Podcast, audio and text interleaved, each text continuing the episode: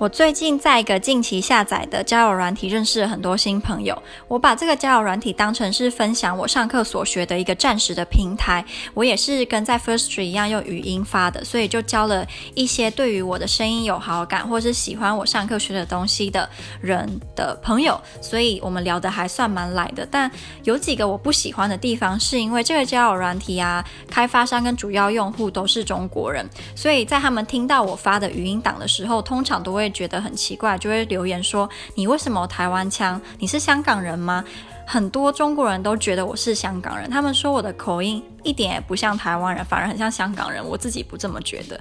第二就是我在发上课学的东西的时候，我都要开启自动过滤功能，很多敏感字眼都不能说，例如自由，例如民主，或是应该说民主政体。自由是还有民主政体啊，民主国家或中国，不然我都会被系统屏蔽掉。这时候我就觉得 Firstory 真的是超棒。